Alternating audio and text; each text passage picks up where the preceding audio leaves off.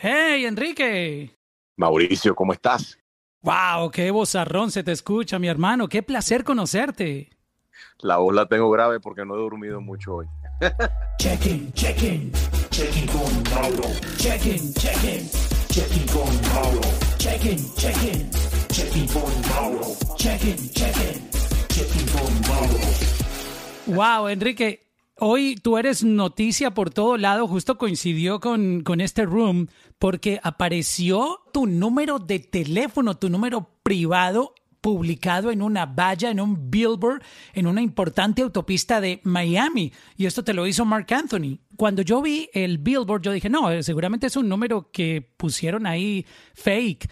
Pero cuando comparé el número que, que me habían dado, tuyo para contactarte para este room, yo dije, oh my God, este es el número de Enrique Santos, no puedo creerlo. Este, yo tengo que comenzar esta charla preguntándote cómo te sientes y cuántos textos te han llegado a tu teléfono y llamadas. Bueno, o sea, no, no ha parado de sonar el teléfono celular, tuve que conseguir otro número y te estoy hablando en ese teléfono en estos momentos, pero cuando te digo que no he descansado nada hoy, porque el, el otro teléfono no, no ha parado, ha sido interesante, o sea, todo el día, sin exagerar. Es una llamada tras otra, tras otra, un mensaje de texto tras el otro. Todo esto comenzó por el famoso Busy Challenge, que además se te viralizó y te felicito porque todo el mundo quedó como, wow, ¿qué tal los amigos de Enrique Santos? Le contesta Luis Fonsi, le contesta Prince Royce, le contesta Mark Anthony, puede llamar a quien quiera y, y creo que Mark Anthony quedó con una espinita desde ese día y, planificó algo terrorífico, Enrique, te, te, complicó la vida. Mira, Mark es, eh, Mark y yo, aparte de tener una lindísima eh, eh, hermandad, es, es, un, es un tipo súper cool y muy cómico y muy jodedor, igual que yo. Entonces, a, mí me gusta hacer reír a la gente y correrle bromas a mis amigos. Y cuando pensé en el challenge, él fue el primero que llamé. Y él estaba ya en cama, sin camisa. Se le veían los pezones. Las tetillas. las tetillas, que incluso en, inglés al final le digo, hey, nice tits. Pero sí, la broma se trata de llamar a alguien por video, videollamada y cuando te contesten, al momento tú decirles a ellos, después de tú haberlos llamado, que ellos te contestan, tú les dices, estoy ocupado, no puedo hablar y la reacción así es, comiquísimo verle las caras a la gente y cómo se quedan como que, ¿por qué carajo me llamaste? Entonces, si me, si me, llamaste para decirme que estás ocupado y que no puedes hablar conmigo, no tiene sentido para nada, es bien cómico y nada, Mark, Mark me dijo, prepárate que te la voy a cobrar. Y esta mañana, eh, haciendo mi programa de radio eh, eh, matutino, ya casi acabando el programa, empieza a sonar el teléfono sin parar, con mensaje de texto y sin exagerar, mira, aquí tengo el teléfono al lado mío y pueden escuchar que está sonando. Y suena sin, sin parar. El otro, el, el, que es mi número, mi teléfono celular que yo he tenido, el mismo número telefónico que yo he tenido por años. He tenido que cambiarlo porque no, ahora no para de sonar. Porque él decidió comprar esta propaganda en una de las, de las carreteras más transitadas para todo el mundo que está aquí, que conoce Miami, la zona de Hialeah eh, que donde más concentrados están los latinos. Una por la, por la 836 o por dónde la puso. Exactamente, bueno, el, sí, el Palmetto y la 168 calle, que viene siendo... Ahí te están llamando. ahí ese es el teléfono, ese es el, otro, el teléfono que no, no para de, de sonar. Se compró un billboard y en ese billboard puso ahí arriba, eh, llamen a Enrique Santos, y básicamente en inglés, eh, you know, who's laughing now? ¿Quién se está riendo ahora? Que básicamente, como decimos nosotros latinos, el que ríe último ríe, ríe mejor deja pagar este otro teléfono porque no deja sí, de Sí, wow. Eh, yo, yo, por un momento confieso que estuve asustado porque eh, yo estaba coordinando este room con Enrique por WhatsApp y cuando yo vi hoy el billboard dije, wow, va a ser complicado coordinar con él porque seguramente le están llegando miles de textos. Y el, el mensaje que te envié ahora, eh, como a las seis de la tarde, no, no marcó los dos chulitos y yo dije, oh my God, Enrique cambió de número seguramente. Este, yo no me iba a, yo no me iba a perder esta conversación contigo. Gracias por la, por la invitación. Sí, pero no, tengo más de 500 mensajes de texto y el teléfono, sin exagerar, como mil llamadas. Eh, se está quemando el teléfono. O sea, estoy aguantando el otro teléfono, ese número, y el teléfono está tan caliente Me imagino que si las personas que están conectadas aquí que tienen un, una pareja celosa, eh, me imagino que O sea, se- eso es se como, como tener la, eh, un- una, la tóxica multiplicada como por cinco mil llamándote todo el tiempo. Exactamente. Oye, Mark Anthony, ¿ya hablaste con él? ¿Ya tuviste la, eh, el chance hoy de, de- de escuchar su risa de, de, de- de desquite? Le, le mandé un mensaje y él simplemente se rió. Vi que, que en el, en la, cuando publiqué ahí en el Instagram, ¿qué fue lo que dijo? Alguna barbaridad dijo ahí, riéndose básicamente. Tengo miedo de darle el teléfono nuevo, pero bueno, lo bueno es que yo tengo el teléfono celular de él. Wow, qué oh ¿cuánta gente my quiere, quiere el teléfono God. de él? Bueno, Y si yo anuncio aquí contigo, y si yo anuncio aquí contigo, Mauricio, el teléfono celular personal. Que lo llamen, que lo llamen todos, toda la gente que está en este room. Sola- de- No, Enrique, pero está bueno porque solamente se entera la gente que está en el room. No, no es una, no es tan pesado como el tuyo que fue en plena autopista en ese billboard que todo el mundo leyó. Sí, que, y que siguen leyendo y me, y me imagino que eso va a estar ahí, porque normalmente esas vallas que son, eh, esa propaganda se compra y están ahí mínimo un mes, si no me equivoco. Enrique, eh, primero que todo te quiero agradecer, pues obviamente la introducción eh, merecía hablar de- del suceso porque hasta en las noticias, aquí estoy viendo algunas páginas de, Miami que están hablando precisamente de, la noticia porque es súper trending, sobre todo tú que eres un, un personaje tan popular aquí eh, en, en Miami y obviamente en todos los mercados donde tu morning show y la gente te conoce y te aprecia y te quiere mucho en este país y los latinos en general. Pero obviamente al, pasar y ver ese billboard, pues llama muchísimo la atención y, creo que esta noticia va, va a seguir dando de qué hablar porque yo sé que tú no te vas a quedar con las manos cruzadas. Pero entrando en, en materia, Enrique, eh, yo quería invitarte aquí para inspirar un poco a la gente. En, en Clubhouse están dando unas charlas muy interesantes donde eh, mucha gente de la industria, de los medios, está aquí este, contando sus historias y debatiendo para inspirar a nuevas generaciones. Y tú tienes una historia increíble. Yo te sigo hace mucho tiempo. No, no estoy queriendo decir pues que, seas muy grande, pero te quiero decir que tu trayectoria es eh, obviamente eh, admirable eh, desde los tiempos de, de tu morning show cuando le hacías las, bromas a, Fidel Castro, este, a, a- Chávez, que te escuchábamos con, con Joe Ferrer en esa época también. Pero quería contar esta historia tuya. Este, devolvámonos a, a Enriquito cuando era pequeñito. ¿Quién era En- Enrique cuan- cuando, estaba pequeñito? ¿Qué hacía? Cuéntanos de, ese Enrique chiquitito. Enrique Chiquitico siempre travieso, le gustaba hacer las bromas eh, eh, a, mis, ami- a mis amigos, a mis vecinos, a mi familia. Eh, me gustó la comedia, pero nunca pensé que iba a ser mi, mi carrera principal. Yo desde niño me graduó del, del high school, entro a la academia de policía eh, y ya siendo en ese entonces el que contestó fue el director de programación, nos hicimos amigos, a él le hacía falta un locutor los fines de semana, fines de semana de madrugada, eh, me hizo una prueba, a él le gustó lo que hice y yo, eh, a mí me gustó lo, lo que yo hice y ese es el, ahí, ahí, come, ahí comencé, los, los fines de semana entonces trabajando eh, los viernes eh, y sábados de, madrugada y eso rápidamente entonces desarrolló yo trabajando con el, show de la mañana eh, y haciendo bromas para el show de la mañana, produciendo para ellos. Después pas- pasé a hacer eh, lo mejor del morning show los sábados, como un recap, ¿no? General de todo lo que había sucedido durante la, un resumen de todo lo que había sucedido durante la semana. Yo lo hacía los sábados en la mañana. Y de ahí entonces las personas que estaban haciendo el show de la mañana se fueron a otra emisora de radio. Ahí abrió la oportunidad y me ofrecieron el trabajo de, de, pasar a policía, a, a, a, locutor full time, ¿no? A tener mi propio eh, programa. Esa es básicamente la trayectoria mía, pero regresando a quién era Enrique, Enrique siempre, eh, siempre ha sido desde niño una persona muy... Empecé a trabajar mi primer trabajo de, de negocio con la familia a los 13, 14 años, siempre muy responsable. Eh, mi familia, una familia eh, humilde, clase media, nunca me faltó nada, pero en mi casa siempre mami y papi me enseñaron y mi familia siempre ha sido muy, muy trabajadora, muy enfocada en, en el futuro y, y de, de, de, de dedicarse a, a, a prosperar.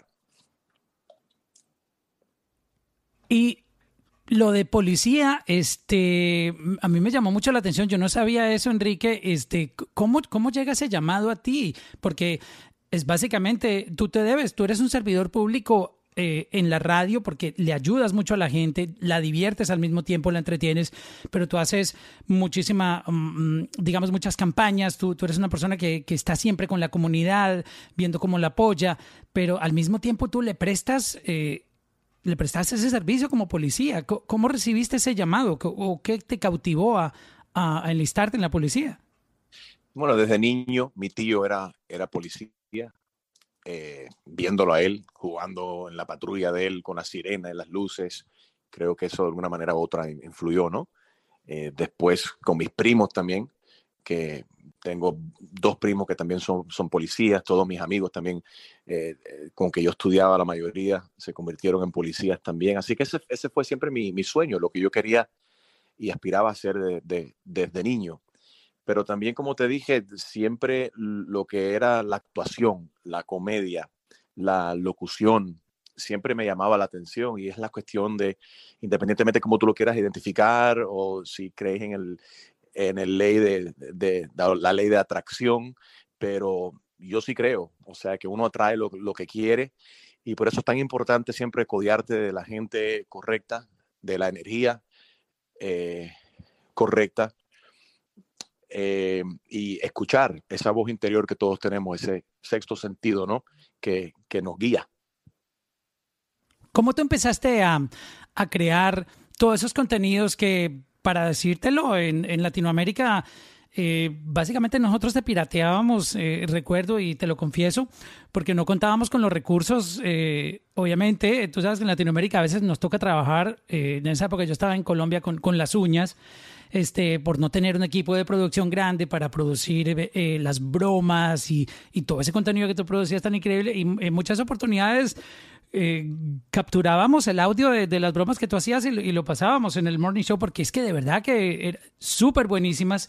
Este, algunas llegaron a, volverse como, tú sabes, como, como ese, eh, esa viralización, eh, como la de la, la broma con, con Chávez o la broma con, con, con Raúl Castro, que duraban como 10 minutos cada una, pero te lo juro que la gente se quedaba escuchando eso en Colombia. Y, pues ni hablar de, de, aquí en Estados Unidos, que es donde, donde tú hiciste ese trabajo. ¿Cómo, empezaste tú a, crear ese contenido, pero al mismo tiempo encontrarle que te beneficiaba en el rating? Porque... Eh, tú sabes, esas bromas a veces duraban muchos minutos y mantener la gente conectada en la radio no es sencillo. Sí, no es fácil y te confieso que, que ahora escuchándote eh, explicarlo y, y, recordando ahora todos esos tiempos, los tiempos han cambiado mucho ahora, ¿no? Y, eh, y, lo vemos en todas las redes sociales, en nuestras vidas personales, cuando hablamos, eh, cuando estamos viendo televisión, cuando escuchamos un podcast o radio, el, eh, la atención del ser humano, como que tiene que captar la atención y el interés del ser humano right away, inmediatamente, en esos primeros 30, 40 segundos para, que, para enganchar a la gente, ¿no? Incluso con la música, estamos viendo, ayer estaba compartiendo con Chris Jedi y nos puso la nueva producción de, de Lunay que sale ahora el, viernes, que estoy estrenando mi programa de radio y, por ejemplo, me, sorprendí porque la, primera canción que está estrenando él el viernes en esta producción que está haciendo dura dos minutos 25 segundos, si no me equivoco, o sea, no llega ni a dos minutos y medio. Y él me dice, bueno, yo prefiero que la gente le den eh, repeat que skip, que, que repitan la canción antes de que me la cambien por la próxima canción que viene. Y tiene mucho sentido, y en la radio siempre ha sido así también. Cuando yo comienzo en la radio en el 2000, eh, mi programa se fue full talk. Yo recuerdo que en un momento mi programa era cuando yo comencé de 6 a 10 de la mañana, como lo es ahora y pasó de ser de 6 a 10 de la mañana, después pasamos de, eh, en un momento dado era 6 horas y media, comenzaba a las 5 y media de la mañana y duraba hasta las 12 del mediodía y no tocábamos música para nada. Imagínate hablar todos los días, de lunes a viernes, 5 días a las semanas, 6 wow. horas y media. 6 horas y media nos pasábamos nosotros hablando, haciendo broma y no estábamos pensando en ese, en cuánto duraba el, el beat o cuánto duraba la broma o cuánto duraba la entrevista o la llamada al aire como que la gente estaba un poco más conectados, ¿no? Ahora hay muchas cosas más que están compitiendo por nuestra atención y la, atención del, del, público, o las cosas tienen que ser mucho más mejor pensadas, que vayan directo al grano, más preciso. Eh, pero sí, ¿no? Con cuestión de las bromas y cuánto duraba en, en ese entonces, era, no, mientras menos lo pensábamos, mejor salían las cosas. Y las voces, yo estoy imitando voces también desde que era eh, niño y fastidiando. Y eh, viene todo desde que soy adolescente, que empecé a desarrollar esa, e, esa cuestión. Aparte de que vengo de una familia muy jodedora, eh, mi, mi, papá, mi abuelo, también yo creo que eso un poco ese de, de ese DNA también lo, lo, lo, llevo yo, ¿no? Yo recuerdo que mi abuelo nos decía cuando niño, eh, yo le pregunto, abuelo, ¿qué, ¿y esa siembra que hay ahí? ¿Qué cosa, qué cosas han sembrado ahí? Y me decía, Riquito, eso es una siembra nueva de espagueti. Y yo, wow, siembra espagueti. Y le decía a mis amigos, mi abuelo tiene siembra de espagueti. Imagínate, yo riendo esa espalda mía, el espagueti no se siembra. Pero yo de niño inocente, eso te da un poco de, tú sabes, eras un poco de, de, de joda, pero sana, ¿no? Exacto. Yo percibo que tú eres una persona que, que se ríe demasiado y que todo el tiempo eh, lo que uno puede captar en, porque tú eres, se nota que eres muy sincero en, tus redes sociales, no, no estás como en ese mundo de Instagram que parece perfecto, que, que nadie sufre y que todo es eh, eh, perfecto, que tú sabes, los colores y todo, tú, tú te muestras muy, muy humano. Y lo que yo percibo es que tú eres una persona que todo el tiempo se está gozando la vida literalmente. Tú sabes lo que pasa es que eh, con el tiempo me he dado cuenta, o sea, que el mundo necesita más de eso. Eh, cuando yo era chamaco no existían las redes sociales, no estaban en el, como, como era ahora. Eh, antes para el artista comunicarse o para hacer un anuncio grande, cualquier empresa tenía que convocar los medios y hacer una conferencia de prensa, emitir un, un, comunicado de prensa no un statement y la gente escuchaba y hacían preguntas. Hoy en día, el mismo artista o cualquier influencer, cualquiera que nos está escuchando aquí, tiene el acceso, la habilidad de poder conectar inmediatamente. Entonces, eso ha ayudado, ha ayudado en algunos sentidos y ha, perjudicado a muchos otros, ¿no? Y lo que yo he encontrado es que hay, que ser sincero, o sea, tú no puedes engañar a la gente. Eh, siempre me he considerado una persona sincera, digo lo que digo, lo que siento, no soy perfecto, nadie lo es.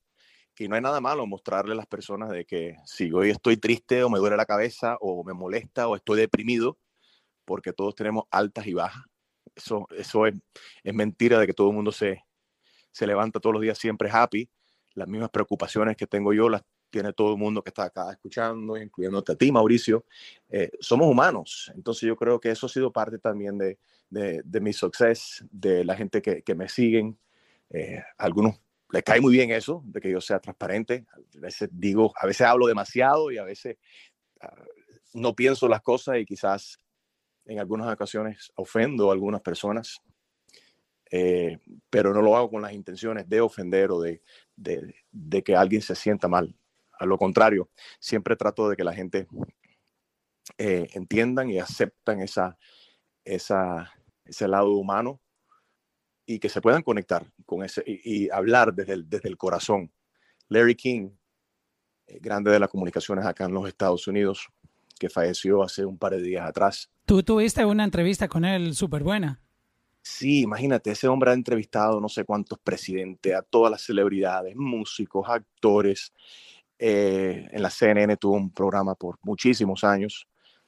Eh, y hace como cuatro años atrás, el, el, programa de la producción se comunica con, con nosotros y me llega la noticia de que Larry King me quiere entrevistar a mí.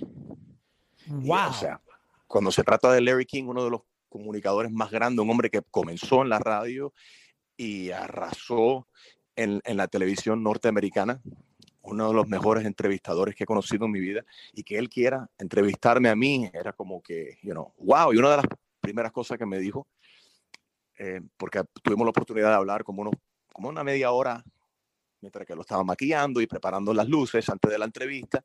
Y él me dice, Enrique, nunca he aprendido algo mientras yo estaba hablando. O sea, eso me impactó y tiene Wow. mucho sentido. O sea, nosotros los seres humanos y en las redes sociales y siempre estamos acostumbrados siempre de, de e- estamos escuchando, pero para ver cómo vamos a responder, pensando en la respuesta. Y lo que hay que, lo que, hay que hacer es más escuchar de corazón. El corazón te va, te va a dirigir la, la lengua y te va a decir qué, qué decir y qué no decir.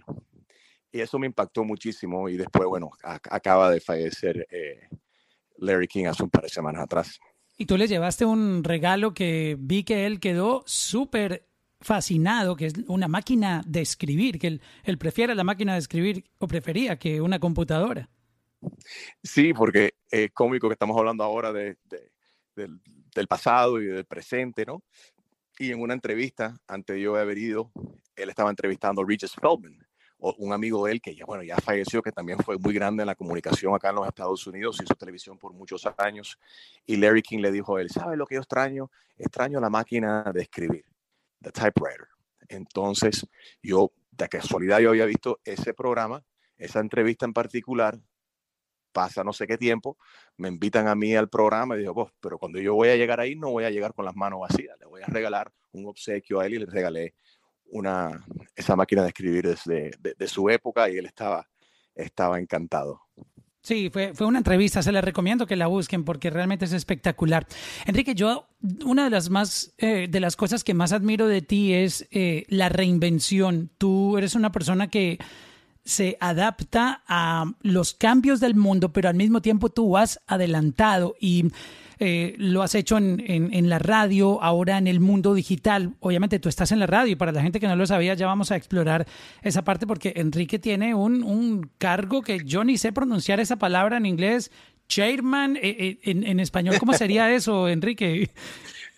Yo no sé, yo no sé si es más fácil pronunciar los títulos míos, eso que estás tratando de pronunciar, o el turco que está sí. que va a boxear en contra del Canelo el sábado.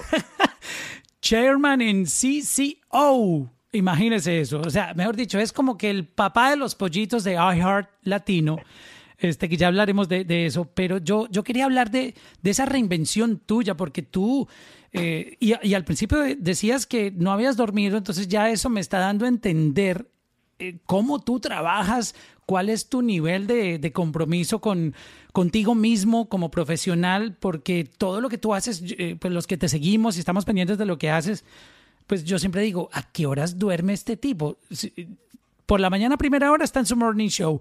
Todo el día tú lo ves, eh, está con la estación de radio regalando premios, luego está con un artista, luego entrevistando, luego grabando contenido. Y además que tú grabas contenido buenísimo con, con políticos, eh, no estás solamente enfocado como en música, sino que tú estás vinculado con toda la comunidad de lo que pasa.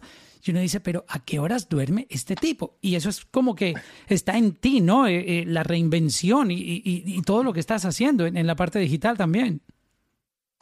Sí, lo que pasa es que cuando uno hace algo que verdaderamente te apasiona, te mueve, algo que amas, no lo ves como un trabajo, no lo ves como... Y yo he estado en esa posición you know, antes de haber entrado en la policía y ahora con lo de la radio, ¿no? Pero antes estar en un trabajo donde ah, no te daban ganas, te pesaba, tenías que arrastrar los pies eh, y que, you know, es una bendición para cualquiera que esté en una profesión o que tenga un trabajo que verdaderamente le, lo apasiona a uno, ¿no? Entonces uno no lo ve como trabajo. Pero sí, en inglés yo le digo, soy un workaholic, mis amigos, mi, fami mi familia me dicen, desconéctate, ya no trabajes tanto, apaga el teléfono, duerme más. So, no te digo que no, a quien no le gusta dormir, eh, yo tengo días que cojo y me desconecto y no hablo con nadie, eh, pero no dura mucho tiempo, me tengo que volver a conectar. Me gusta eh, estar en el, en el momento. Eh, siento que tengo un gran sentido de responsabilidad, no solamente en, las redes, pero en todas mis plataformas, radio, en, cuando me paro frente a cualquier cámara o, micrófono. Eh, y, nada, me mueve, me gusta, me apasiona y me siento bendecido de que es, es eso lo que me siempre me mantiene activo, ¿no? De todas estas entrevistas que, que tú haces, porque tú hablas con, con muchas personalidades, políticos, este, hasta con eh, el faraón Love Sherry, me vengo. Este, no, pero te lo juro, la gente se ríe de, de ese tipo, pero cualquier artista envidiaría el engagement que ese tipo tiene, ¿no? Sin dudas. Eso fue lo que me impresionó de él, o sea, su, su canción Oh Me Vengo, 16 millones de, de views en creo que fueron tres o cuatro meses. Es impresionante, algo está conectando él. Eh, con alguien está conectando y por algo es. So, aparte de que él es excéntrico, eh, lo que sí me gustó de él en la entrevista lo pueden enco- encontrar en YouTube, en el canal de- de YouTube, pero él dice de no hacer daño, de no hacerle bullying a otra gente eh, en las redes. Obviamente habla por experiencia porque mucha gente se han burlado de él, mucha gente le han hecho bullying y él dice, hey, esto es lo mío. Y para algunas personas quizás lo ven como ridículo y hasta cierto punto eh, me río con él, ¿no? Eh, en, la entrevista, pero para el gusto se hicieron lo- lo- los colores. Sí, Enrique, uno te ve triunfando. tú, yo creo que en la radio has hecho de todo. eh, creo que nadie podrá tener un título más eh, por encima del que tú tienes en, en, en iHeartRadio. iHeartRadio tiene 850 estaciones de radio, si no estoy mal, en, en, en todos los Estados Unidos y tú eres la persona que corre la división latina. Obviamente están expandiéndose. He notado que están abriendo estaciones de radio en muchos otros mercados eh, cada vez más. Este, tienes una responsabilidad grandísima porque estás liderando un, proyecto súper ambicioso que incluye obviamente conciertos y, y muchas cosas. Pero este éxito, la gente ve el resultado, Enrique, pero no se dan cuenta que tú has tenido también como todos los seres humanos que pasar por momentos complicados. Eh, ¿Podrías compartirnos para inspirar, eh, porque, para que vean cómo tú te has levantado de esos momentos complicados? ¿Puedes contarnos algún momento que tú tal vez de pronto decidiste dejarlo todo o, tuviste un, momento oscuro, complicado y, lograste superarlo? Sí, hay veces en la vida que si tú, o sea, o lo arriesgas todo o, o no tienes nada, todo, todo depende de cuánto, cuánto quiera uno las cosas.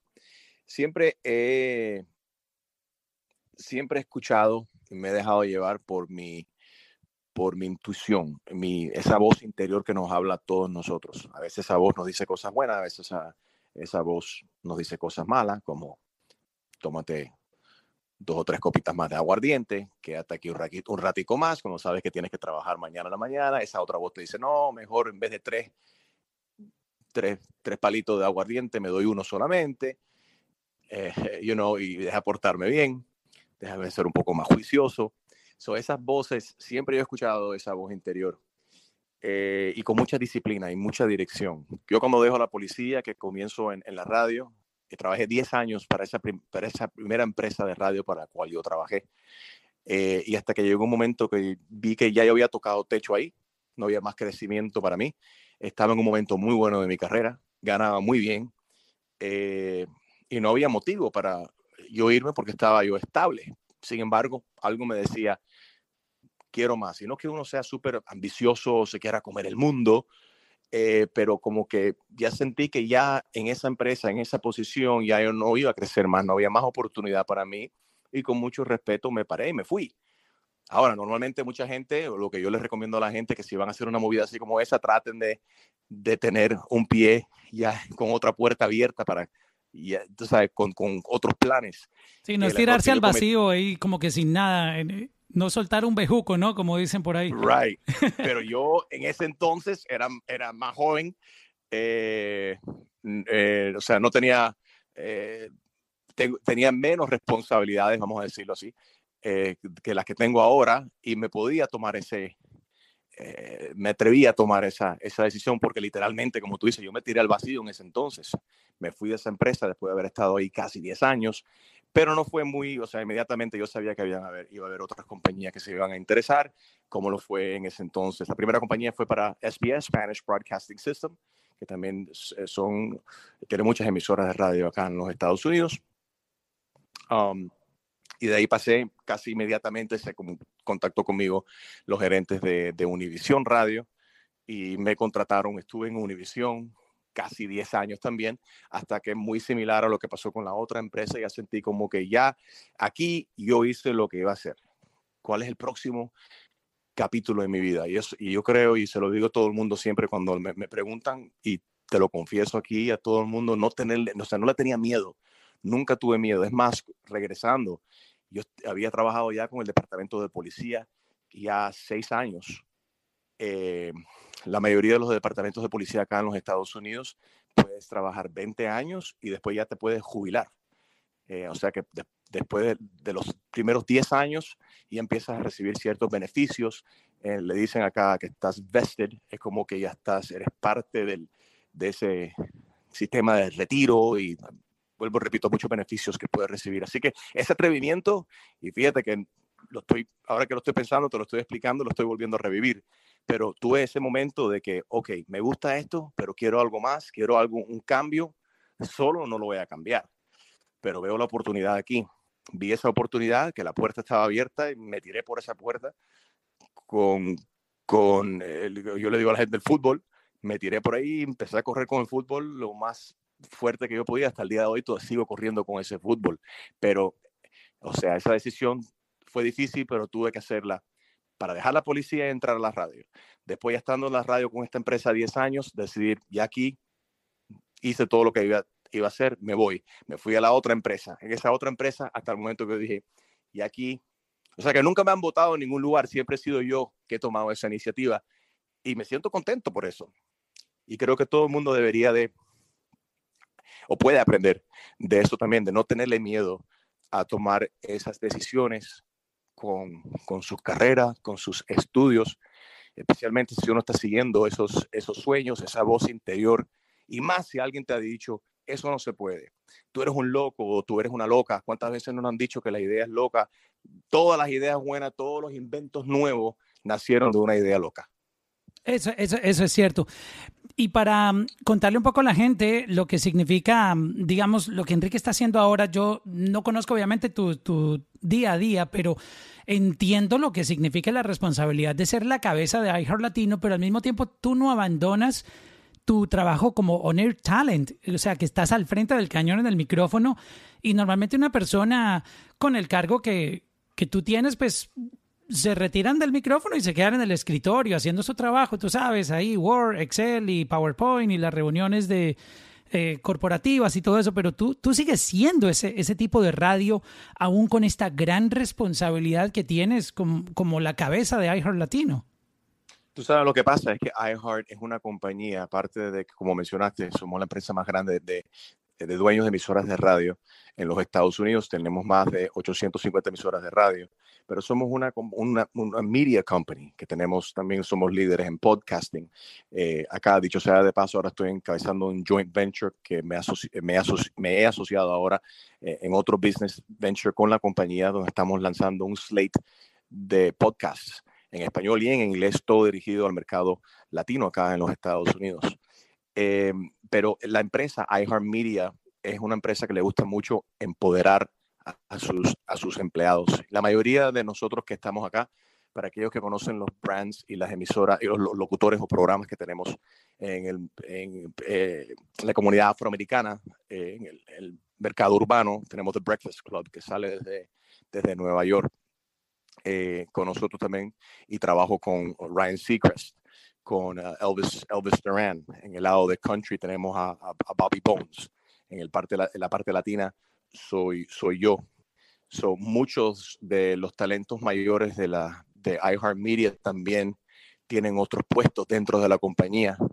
So, con el título mío, que básicamente viene siendo como presidente y jefe creativo de toda la operación, eh, toda nuestra operación eh, latina, sí, me mantengo yo tengo esa, todas esas responsabilidades, eh, pero también me mantengo con los, es lo que me mantiene conectado eh, eh, al día con la música, con los artistas, con lo que está pasando en, en, en, en todo el ámbito, porque, o sea, yo lo vivo, ¿no? Hablo de eso todos los días. No solamente tengo mi programa de radio que está sindicalizado, que hago en la mañana, pero también hago un, otro programa eh, los fines de semana totalmente en inglés, con un enfoque latino también. So, muchos de los locutores nuestros eh, también tienen muchos otros puestos dentro de, de, de, la compañía. ¿Y qué sucede con eso? Que tienen, teniendo un cargo eh, donde mucha gente se reportan a, a, ti, o sea, le da, mucho, eh, le da mucho más credibilidad porque no es como otras empresas que ponen como el gerente de un banco y quizás ese tipo que está que es el gerente del banco tendrá un título y estudió mucho, pero quizás nunca fue teller, quizás nunca trabajó en un servicarro, quizás nunca trabajó, nunca o trabajó como un teller, que venga alguien a cambiar un cheque o hacer el depósito de, de un cheque. Entonces, creo que eso es muy importante.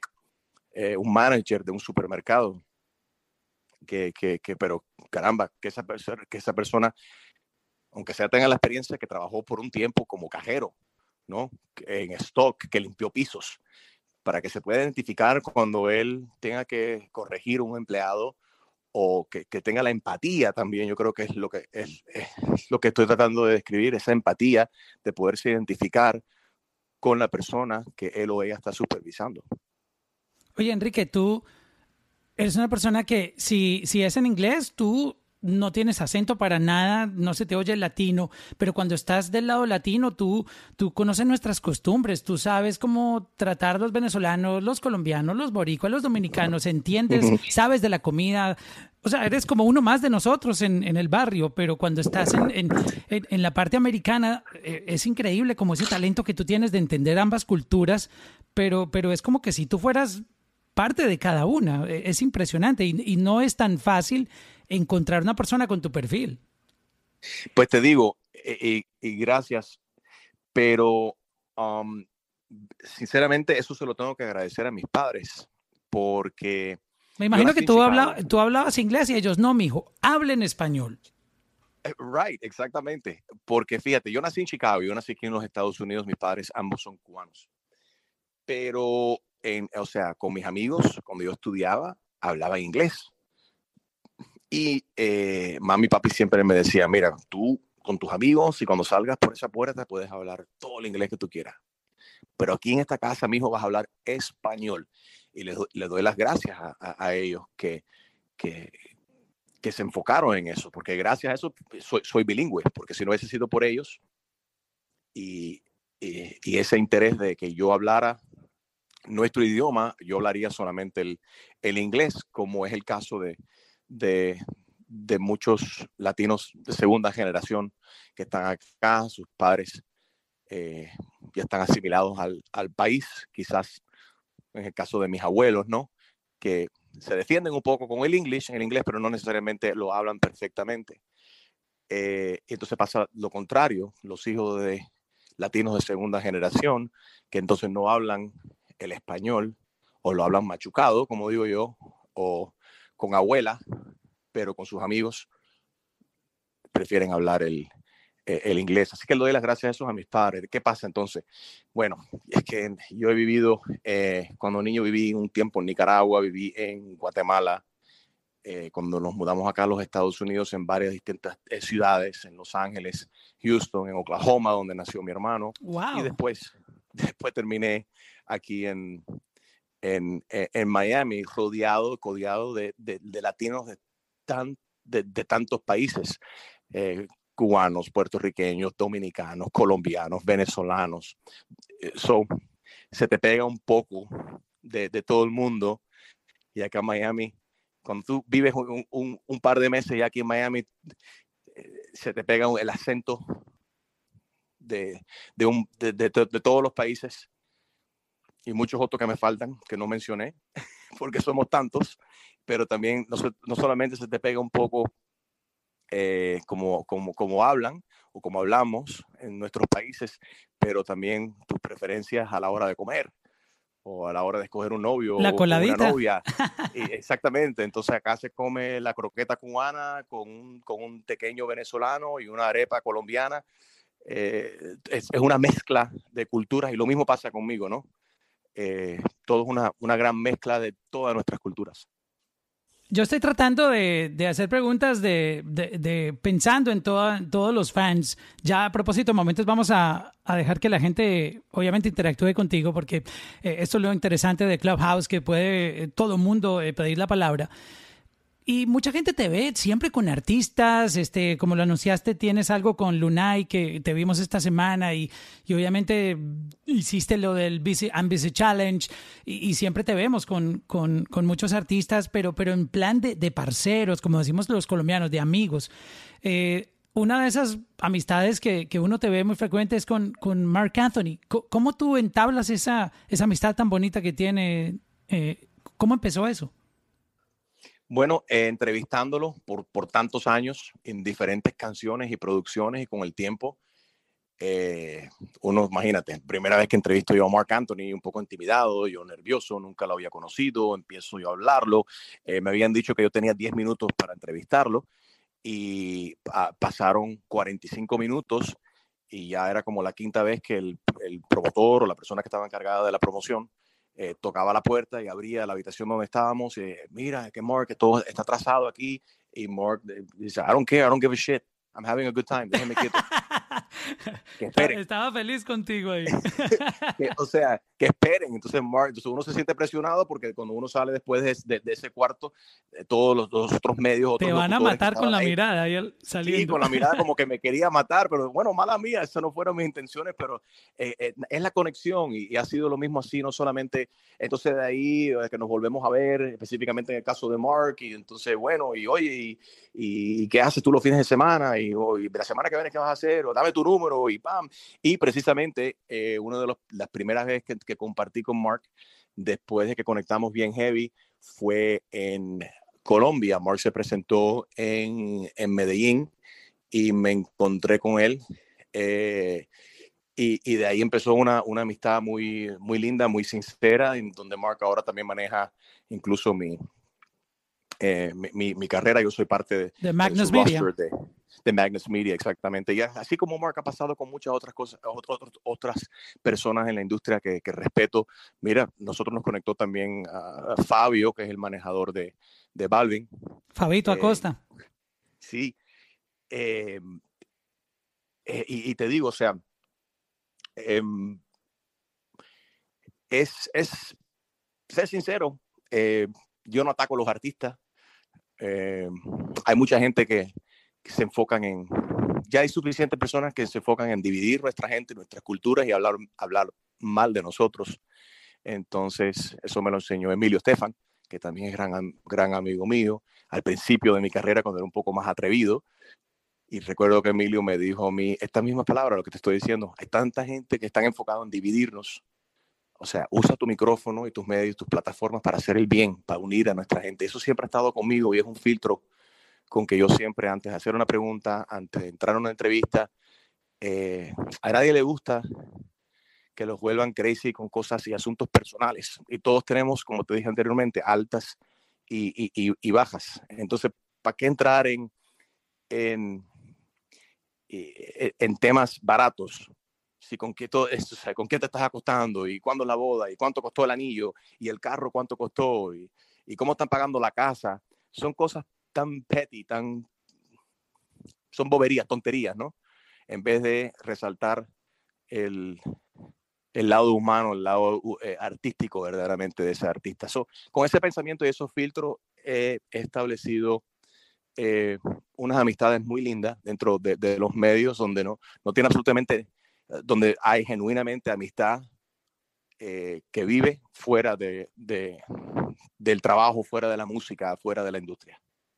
Sí, y se nota, se nota esa química tan increíble. Y créeme que eh, en esta industria eh, no es fácil hacer amigos. Yo, yo te lo puedo decir, este que no es sencillo que un artista también se abra, porque tú sabes que a ellos se les acercan también por, por mucho interés en, eh, tú sabes, eh, eh, son personas que, que, que no son fáciles de acceder porque ellos ya están como enseñados a que la gente los busca por su fama.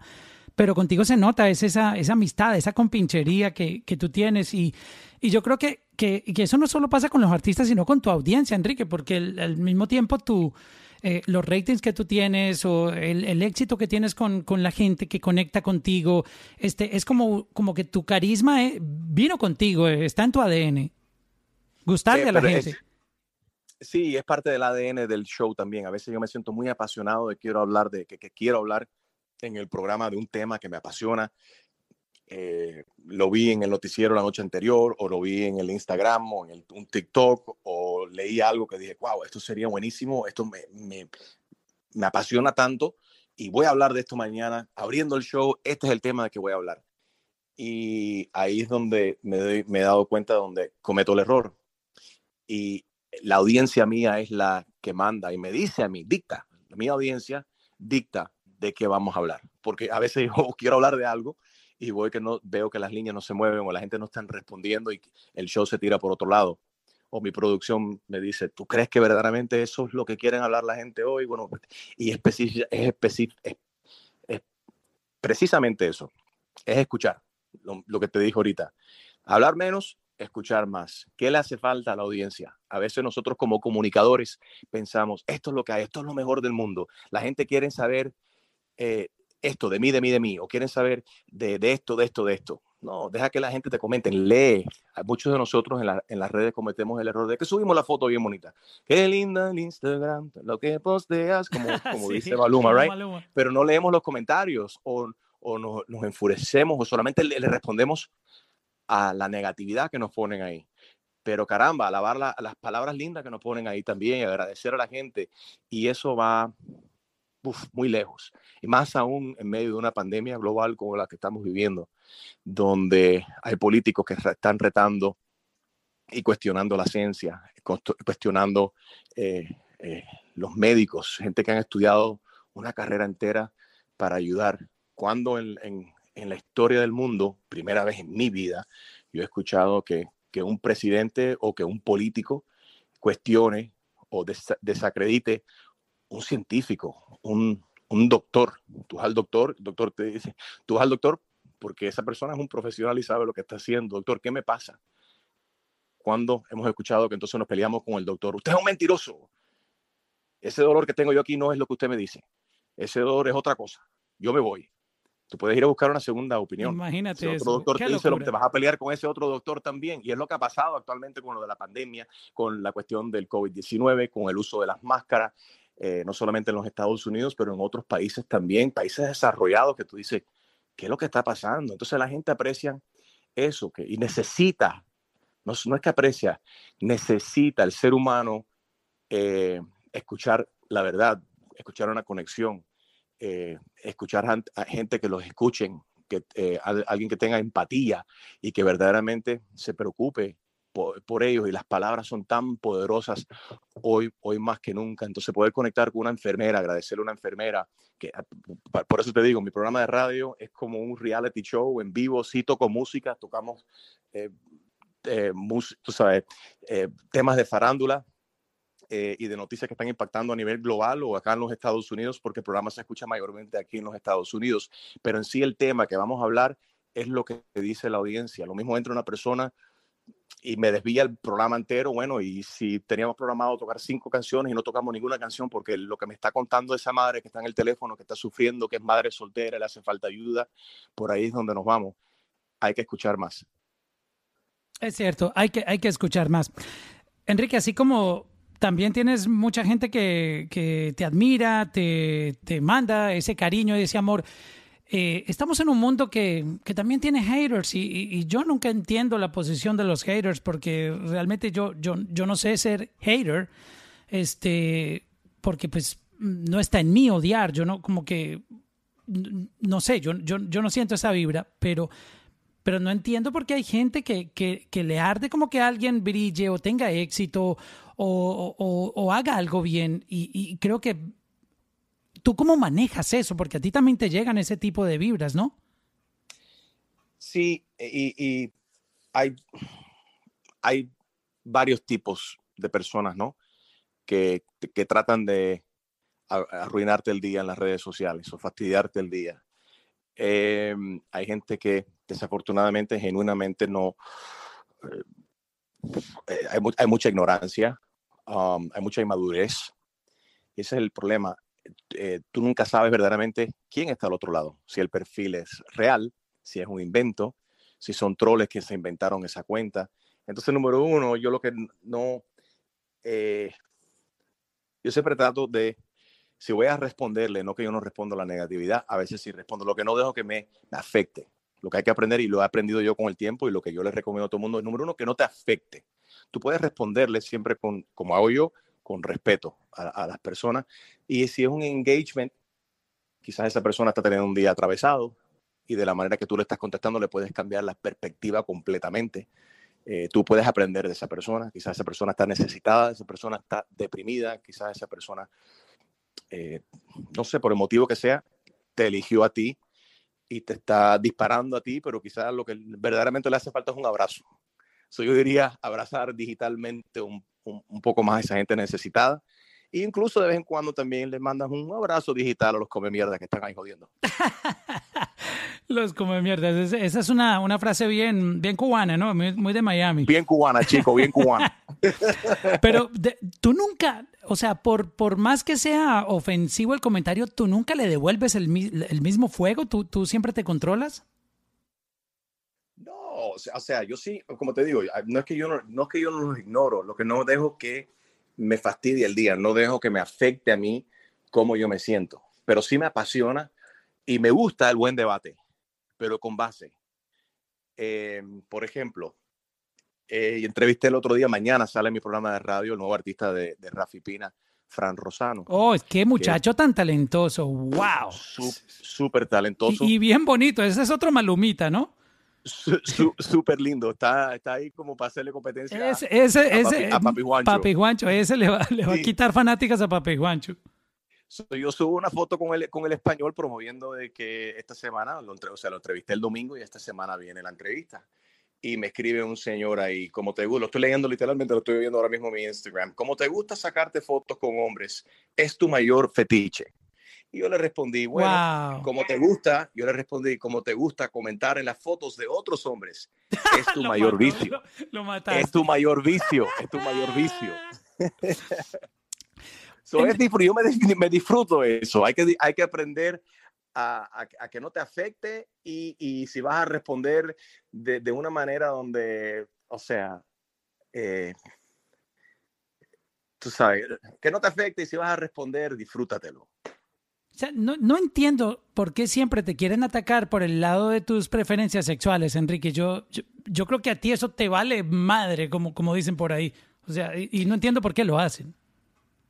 Porque hay mucha inmadurez, hay mucho machismo. Desafortunadamente, la homofobia, eh, y más en nuestros países latinos, eh, nuestra, eh, también es generacional también, ¿no? Es regional y también es generacional. Um, si viene de una persona mayor, como un don Vicente Fernández que en un momento dijo que él no aceptaría un riñón de una persona gay. Eh, eh, lo, lo, pongo en eh, duda, lo pongo en duda porque en el momento que lo necesites yo creo que a él ya no le importa de dónde venga. Pero, ah, pero ese es mi punto, hay que escuchar de quién viene, ¿no? Y cuándo se crió esa persona. No estoy justificando a esa persona, creo que fue muy feo lo, lo, que dijo, pero también hay que tener un poco de, de entendimiento de, es, ahí vengo, generacional, cómo se crió esa persona, qué edad tiene. Igual que mis abuelos, mi, pues, mi abuelo también ya sí, falleció. Hay que contarle a la gente que en, esa época no es como ahora, o sea, e, e, eso era como que venía ya en su ADN, ¿no? A todo el mundo le transmitían y le programaban desde pequeñito eso. Y fíjate el error, y no es que nuestros abuelos hacían o cometían eso, esa generación hacía el error a propósito, pero cuánta gente de esa generación, ah, de nuestros abuelos y padres, se casaban eh, hombres que engañaban a mujeres sabiendo que, que, no querían estar con esa mujer, pero o vivían doble vida y lo que estaban enamorados ellos de otros hombres o viceversa, eh, para tapar ¿no? un, engaño. Qué feo, qué feo y qué triste que un ser humano tenga que, que pasar por eso eh, y vivir, vivir inconforme, vivir un engaño por complacer a un sector o complacer una religión y no se complacen ellos mismos no, no, no son sinceros ellos mismos, no se realizan ellos mismos. Eso es muy triste. So, yo creo que eh, lead by example, como dicen en, en, inglés, yo cuando chamaco, no te, yo sí, yo soy, yo soy gay, soy hombre gay. Para mí no es, es, como que, ok, la, la arepa yo la quiero con, con queso de mozzarella o la quiero con queso, queso, ¿cómo es? Queso blanco. Quesito por encima ahí, con mantequilla. Sí, Exactamente. O o la arepa la prefiero con, con mantequilla o sin mantequilla. Para mí es tan sencillo, tan sencillo como eso.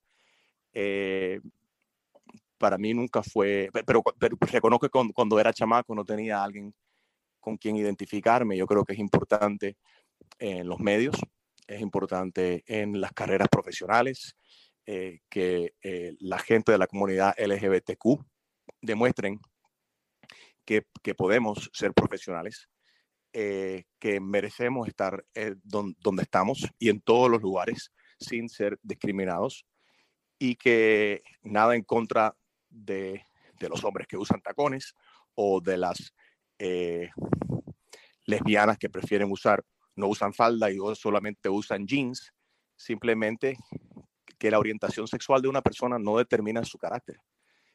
Y, y yo creo que eso es muy, muy, muy importante, que la gente se vea reflejada, especialmente la juventud que está creciendo, los adolescentes, que se vean identificados en otros profesionales. Es cierto, y gracias por ese mensaje tan, tan empoderador, eh, Enrique. Yo voy a abrir en este momento la convocatoria para los que quieran hacerle preguntas a Enrique. Por favor, mándeme aquí la solicitud. Eh, no se les olvide hacer screenshot del, eh, de aquí del room y lo postean, co- copian a Enrique, arroba Enrique Santos. Este, en Instagram me copian a mí también, arroba Mauro Londono. Tengo por aquí, vamos a saludar a Isa Iris. Aquí está Enrique Santos, te escucha esta noche. Bienvenida. Hola Mauro, hola Enrique, ¿cómo estás? Muy bien, Isairis, muy linda, me gusta su sonrisa. Hola, ¿cómo estás? Gracias. No, no, no es ninguna pregunta, nada más quería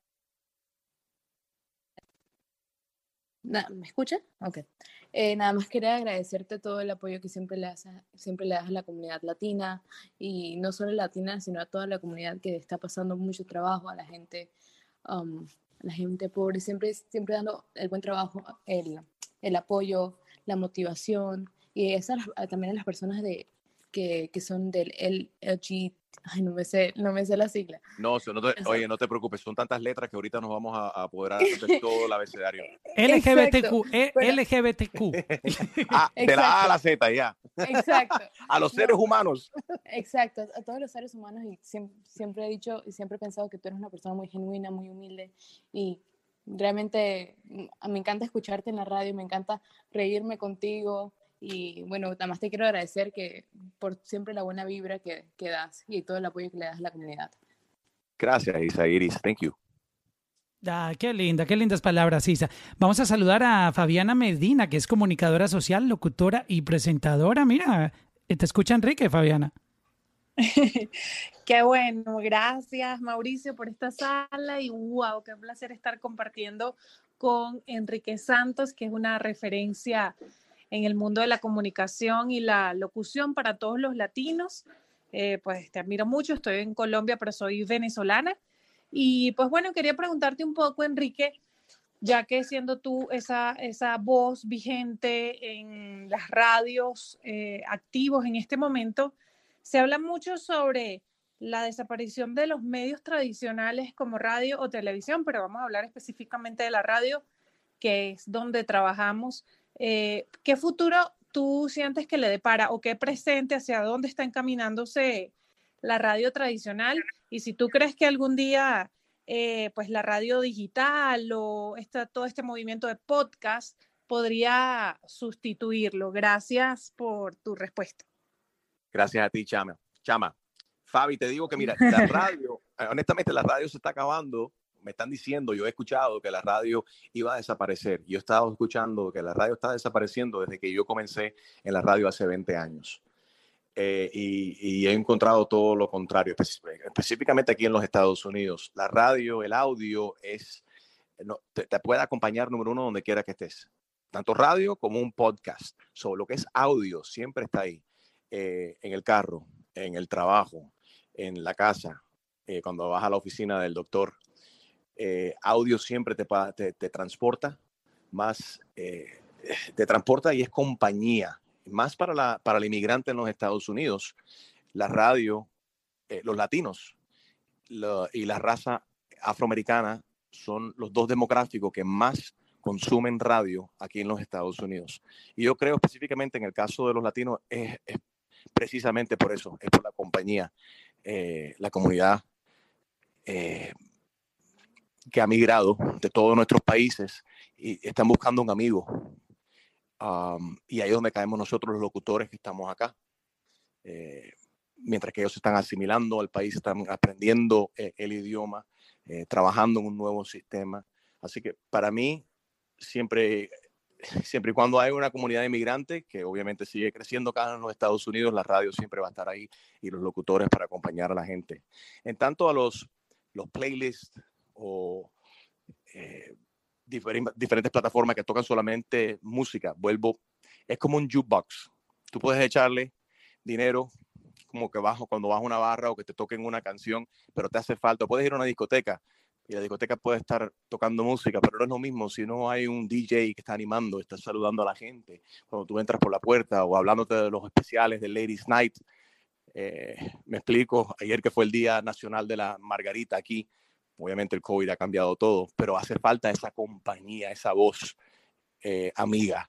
Así que yo creo que hay mucho futuro eh, fuertísimo en, radio eh, tradicional acá, por lo, menos acá en los Estados Unidos. Y podcasting, que es global. Ahora lo del podcasting va acompañado, obviamente, yo creo, el, el- no el futuro, sino el presente, que la gente también quieren, quieren ver lo que está pasando. Depende del podcast. Si es una entrevista como, si, como esta, por ejemplo, Clubhouse, esto es revoluciona- revolucionado todo esto, y te estoy diciendo, es la primera vez, es la segunda charla en cual participado, pero la primera verdaderamente organizada así. La primera vez me metí era con un grupo de amigos tratando de, de, de entenderlo, pero Mauricio ha sido la primera persona que me ha invitado a esto. So, las cosas se van ligando. Clubhouse, podcast. Eh, Esto es radio, Enrique. Radio. Aquí estamos haciendo radio, eh, básicamente, acompañando a la gente. Esto es compañía lo que estamos dando aquí. y going back to basics, regresas a lo básico, E- exacto. que es lo fundamental, exactamente. Esto, esto es radio, lo que estamos haciendo ahora. Así Eh, es. y, y lo que, y, lo, y lo que te permite la radio que fastidió eh, el Instagram y las camaritas es que fíjate que ta- cuando uno está hablando y no te estás preocupando que si estás maquillada, por ejemplo, yo ando ahora mismo s- descalzo, caminando mi casa en un par de boxers sin camisa. Yo estoy sin ropa. Qué rico. No, mentira. Qué bueno, muchachos, muchas gracias. Era justo lo que quería escuchar porque esto fal- hace falta, Enrique, hace falta promover que, que la radio tradicional está muy vigente y que le quedan muchos años más de vida porque a veces nos dejamos como deslumbrar por, por lo nuevo, por lo digital, pero yo creo que siempre hay que volver a la esencia. Muchas gracias por la oportunidad, Enrique y Mauro, felicitaciones por esta sala. Tan linda, Fabiana, muchas gracias a ti. Mira, yo creo que la persona que diga que la radio va a morir es porque no tiene creatividad. Y normalmente eh, eso se lo escucho a la misma gente de radio que se sienten frustrados porque no inventan algo. Y, y de verdad, porque no existirá un medio más que conecte más con la gente que la radio. Porque, Enrique, tú escuchas un playlist y como tú lo decías, uno se siente solo.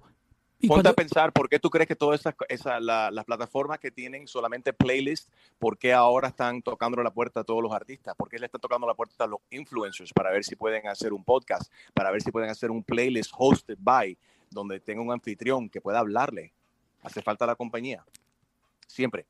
Claro que sí, y la- y la radio obviamente ofrece eso, tú te sientes acompañadito.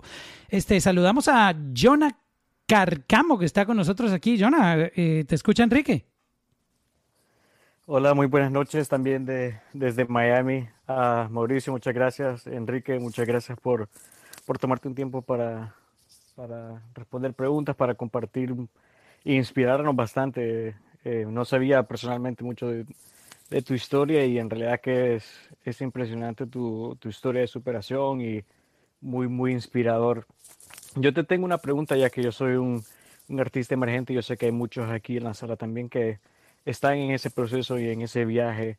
Eh, ¿Cuál sería el, o cuál es el proceso de poder eh, tocar tu canción o que tu canción sea tocada en la radio cuando no eres un artista que, que tiene millones y millones de, de plays en Spotify o que, o que tan solo que, te- que los locutores o alguien eh, pueda escuchar tu canción? Un placer, Jonah, y, buenas noches. Gracias por tus palabras. Em, si no estuviésemos en medio de la pandemia, yo te diría que a nivel discoteca, ya vives en Miami, es, por donde, donde te recomiendo que, entres en una discoteca y también en las plataformas digitales, también YouTube con los videos que se dan a conocer, te puedes dar a, dar a conocer también. Um, la radio en los Estados Unidos, te confieso que sí, es más comercial, eh, menos arriesgada cuando se trata de tocar música nueva o de artistas nuevos. No significa que no hay otras maneras de hacerlo con, con, con, las plataformas o shows es, específicos, pero verdaderamente yo lo que te recomiendo, no sé qué clase de música eh, eh, haces, pero es codiarte, escribirte, escribirle a artistas con que tú te identificas o del mismo género, eh, gente que, o sea, que te den un exposure, gente que puedan estar, no sé si escribes o compones también los writing camps que están haciendo muchas, eh, muchos artistas, eh, empresas, muchas casas disqueras, muchos otros compositores también, que se unen varias personas del mismo género y empiezan a, a, a, gastar ideas ahí, escribir líricas y de ahí salen a veces composiciones. Um, para otros artistas también, que tú puedas componerle si es que compones que otro artista cante tu, tu música. Eh, definitivamente no rendirte, no cansarte. Específicamente hoy grabé una entrevista con Dímelo Flow, que es el que descubrió a Sech. Él es panameño también. Él fue el que unió los, los Avengers, como él, él, él le, les puso. Y él comenzó, me estaba contando, como en Panamá, como un DJ. De ahí pasó entonces ser eh, aquí en el estado de la Florida, un poco más al norte, en una emisora de, de, si no me equivoco, de Clearwater, como locutor. Y de ahí pasó entonces ahora a ser productor y a descubrir nuevos talentos como, como Sech. Pero eso le demoró a él unos 15 años. So, no es para desanimarte, pero paciencia, toca puertas, no te, no te rindas eh, y tú nunca sabes las oportunidades que te y las manos, la mano también que te puede dar um, un productor, un el, alguien que está lanzando una otro artista, alguien que tenga una casa de disquera. Mira lo que pasó con el mismo Frank Rosano y Rafi Pina. Rafi Pina en el Instagram empezó gente a conectar con él, deja escucharte cantar. Y escuchó a Frank Rosano desde España, que hace seis años está cantando covers de reggaetoneros. Un 28 de noviembre conecta con Rafi Pina. Rafi Pina dice, wow, qué canción más linda. Inmediatamente le compra un pasaje a Miami. Al día siguiente está sentado en la sala de Rafi Pina. Rafi Pina le alcanza una guitarra. Y le digo, la conexión estaba mala, yo te escuché eh, y esa composición me dijiste que era tuya, sonaste bien, pero ahora toca aquí la guitarra y cántamelo aquí. Le grabó el video.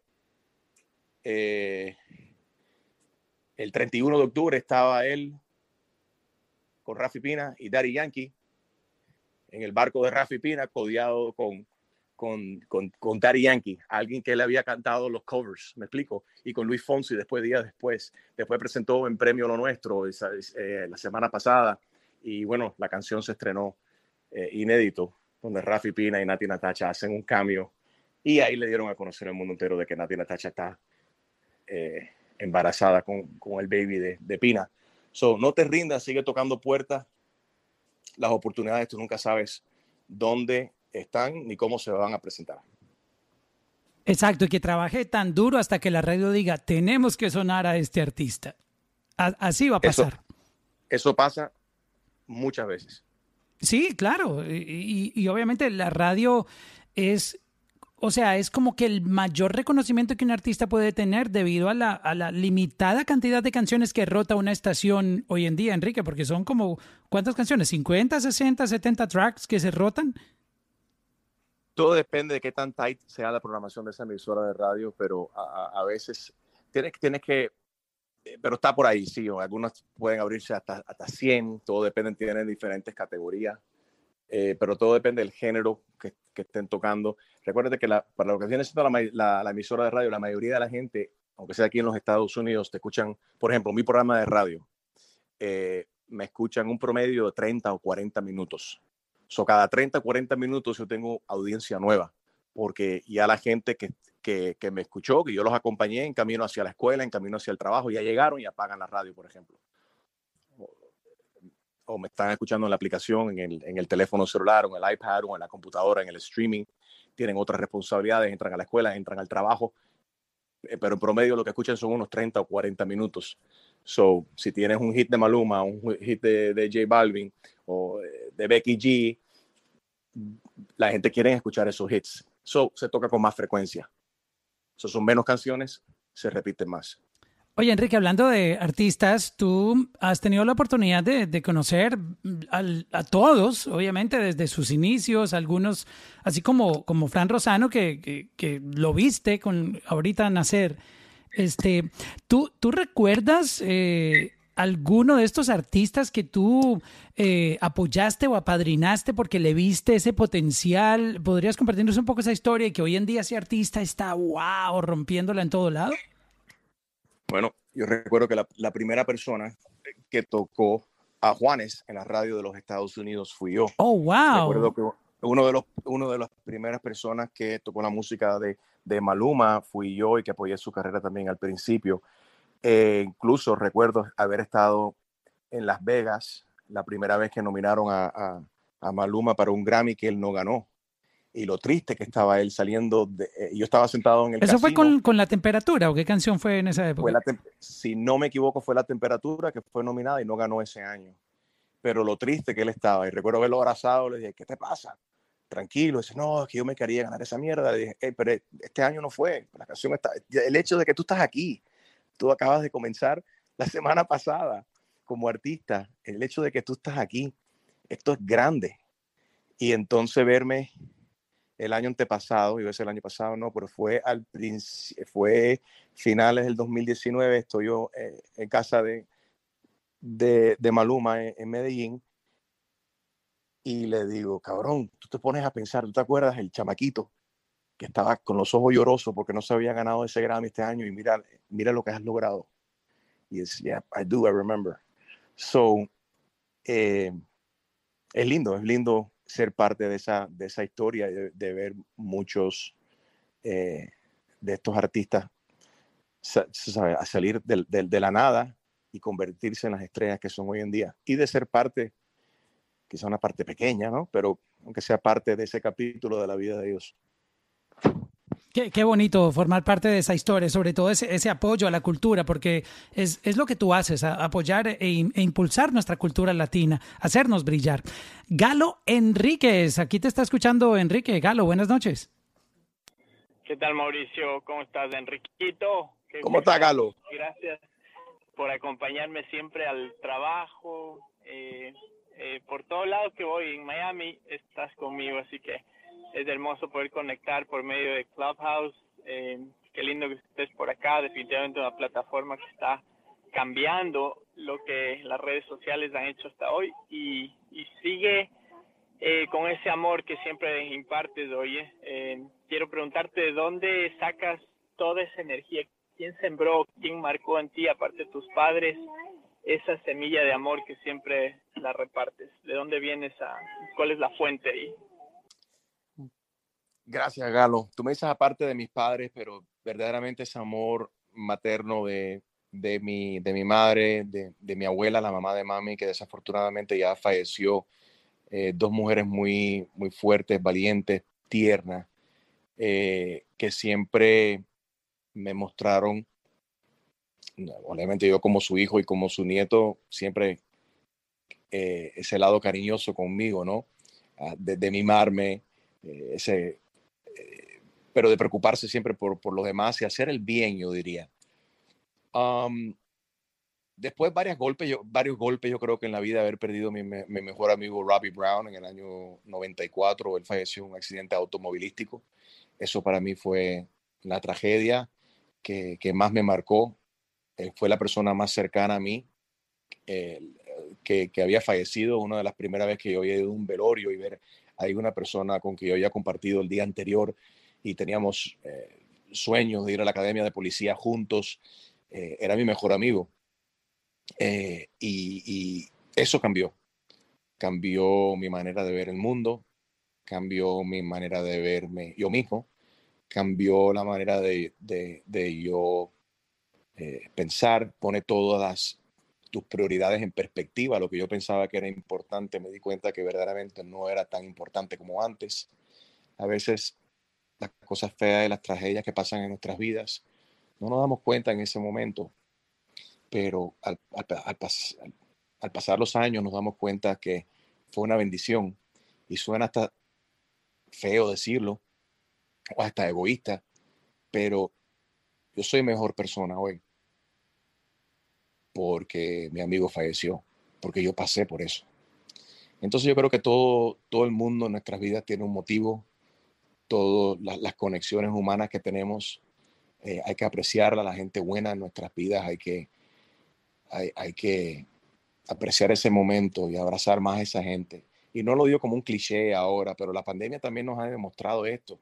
Eh, yo hablo con gente que yo digo, caramba, este año Aquí en los Estados Unidos solamente han muerto, marcaron el otro día, ayer mismo, medio millón de personas en menos de un año por una pandemia. Gente desempleada, gente sufriendo en los hospitales, los doctores no dan abasto, las máscaras no dan abasto, las enfermeras, y todavía hay gente que se hablan y se tratan tan se matan por una máscara, por, porque alguien le pide una máscara, que se ponga una máscara en un supermercado. Imagínate eso, Enrique. Es una estupidez, se sacan pistolas. Aquí en los Estados Unidos se han baleado gente por un, porque entra en un establecimiento. Yo tengo el derecho de, de no ponerme la máscara y si yo quiero morirme, me muero. Sí, cabrón, pero tú también tienes la responsabilidad de ser un buen, buen ser humano y de cuidar al prójimo y de ser, o sea, eso no, así no se puede. También tienes, todos somos pro vida esto lo estaba hablando yo en, mi programa la semana pasada con el, con el padre Alberto. La gente que son anti-máscara, pero son pro vida. No, yo no creo en el aborto. La mayoría de nosotros creo que eh, no, yo por lo menos, la mayoría de gente que yo conozco, a mí no me gusta el aborto. No, no, no creo que ningún niño se debería de, abortar. Eh, hay circunstancias donde, caramba, una mujer es violada eh, o si pone en peligro la vida de la criatura o de la madre. Yo creo que la madre debería poder tener esa opción, ¿no? Pero tampoco tomar esa decisión tan al azar de, ah. Sí, por una, por una irresponsabilidad lo quieren ir a solucionar de esa manera. Exactamente, pero entonces hay gente que son anti-máscara y si yo muero, me, me quiero, y si me muero, me enfermo, me muero y eh, que se jodan los demás. Pero no, pero son eh, anti-aborto. Entonces tú no puedes ser anti-aborto y ser eh, anti, anti-máscara. Tienes que y como lo dijo el padre Alberto en mi programa, tienes, tienes que estar preocupado y, y, cuidar la vida desde, es como que cuidar a los niños, pero que se jodan los ancianos y los viejos. No, la cosa no es así. So, esa, esa empatía siempre en mí, eh, no sé, te digo que creo que lo tengo desde, desde fábrica, Galo. Wow.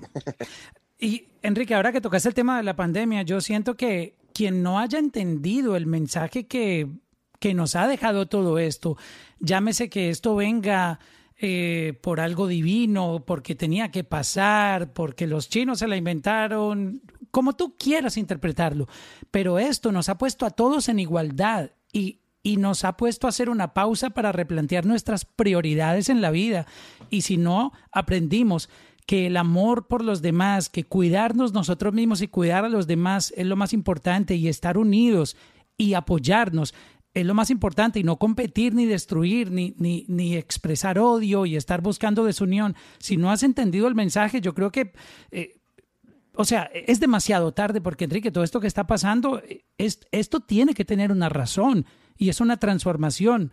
Yo, yo he sentido eh, el mensaje interno y, he cambiado muchas cosas también gracias a, esta pandemia que me ha puesto a replantear muchas cosas en mi vida.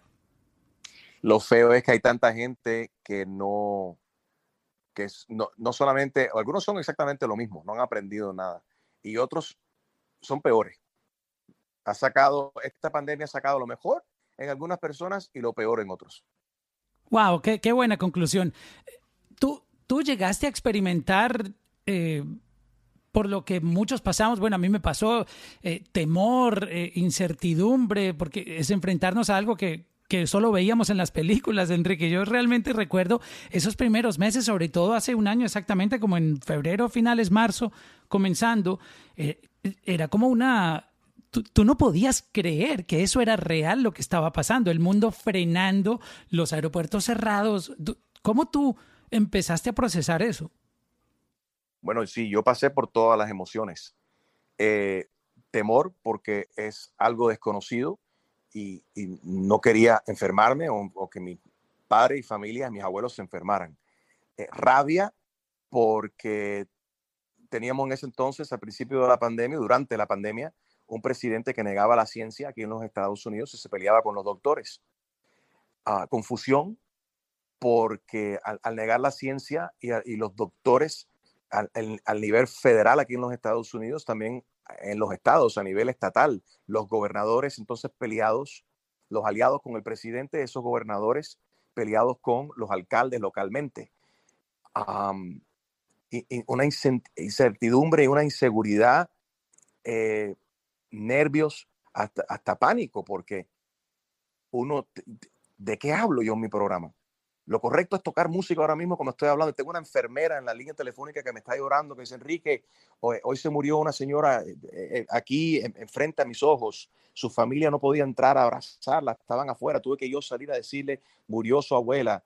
Eh, y casos así to, todos los días. O sea, um, eh, por primera vez en toda mi carrera, 20 años haciendo radio en los Estados Unidos, a diario, cada hora, abriendo el micrófono para decirle, informarle a mi audiencia dónde podían ir a buscar alimentos debido al nivel de desempleo y pobreza que en, en, en la ciudad, wow. en mi ciudad, en mi ciudad donde yo me crié, en el país más desarrollado del mundo. Entonces, y el país dices, más rico del mundo. Exactamente, entonces, ¿cómo es posible que esto esté pasando? Esto es una película, es como la película Outbreak, como todas estas películas de pandemias que se ven en, en, en los Netflix y demás. Al principio, sí, mucho, mucho, o sea, muchos eh, confusión y muchos, mu mucha confusión y muchos sentimientos encontrados. Después, la parte política de muchos oyentes que me querían involucrar a mí como que yo era parte, o sea, la, las, eh, los conspiracy theories, las teorías de conspiración, da, dan miedo escuchar hasta mismas amistades mías, gente que yo conozco y hasta familiares que se creían los cuentos de que cosas tan absurdas como que no, la vacuna es, una, es un control, una nueva orden mundial. Esto es, eh, la, no, si es la marca eh, de la bestia que te quieren poner con la vacuna. Esto es algo inventado por un partido o por el otro. Eh, específicamente acá se dijo que los demócratas se, secuestraban niños y la, la élite de Hollywood secuestraban niños, se tomaban su sangre. Cosas así como que, que, que el, el, presidente, el expresidente nuestro acá, que acaba de salir, que él era el que iba a salvar el mundo, que era mandado por Dios.